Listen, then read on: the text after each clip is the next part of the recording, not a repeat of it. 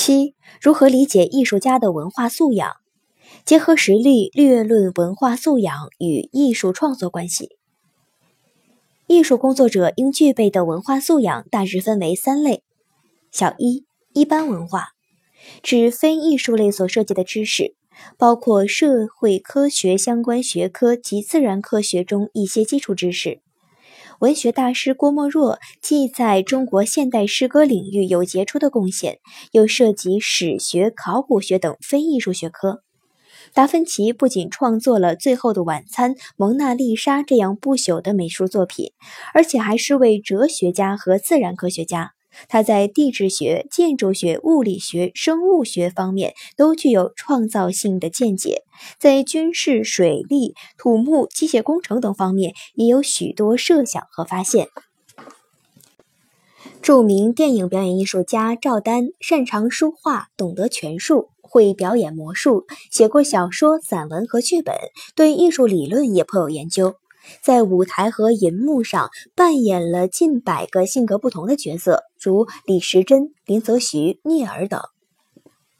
曹雪芹所著的《红楼梦》堪称一部百科全书，书中反映出他不仅在文学和诗词歌赋方面驾轻就熟，而且对于工艺美术、建筑园艺、医药、烹调等样样精通。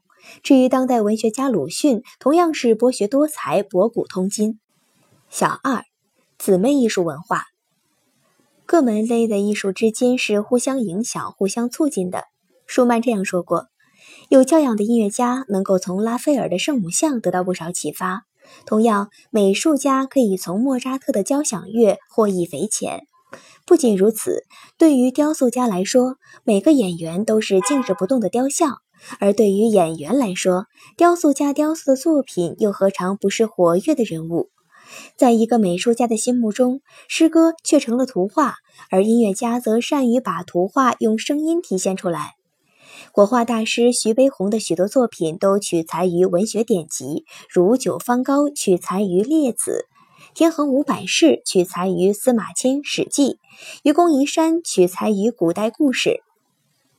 舞蹈家邓肯深受罗丹雕刻的影响，他还跑到希腊的山村居住，倾听当地的山民演唱古代的民歌。在这种古典文化和现代文化的熏陶下，再加上尼采哲学、惠特曼诗歌以及贝多芬音乐的影响，他强调通过舞蹈展示人的生命力，最终开创了现代舞蹈。音乐家德彪西受到绘画印象派的启发，试图在音乐中表现色彩，并开创了印象派音乐。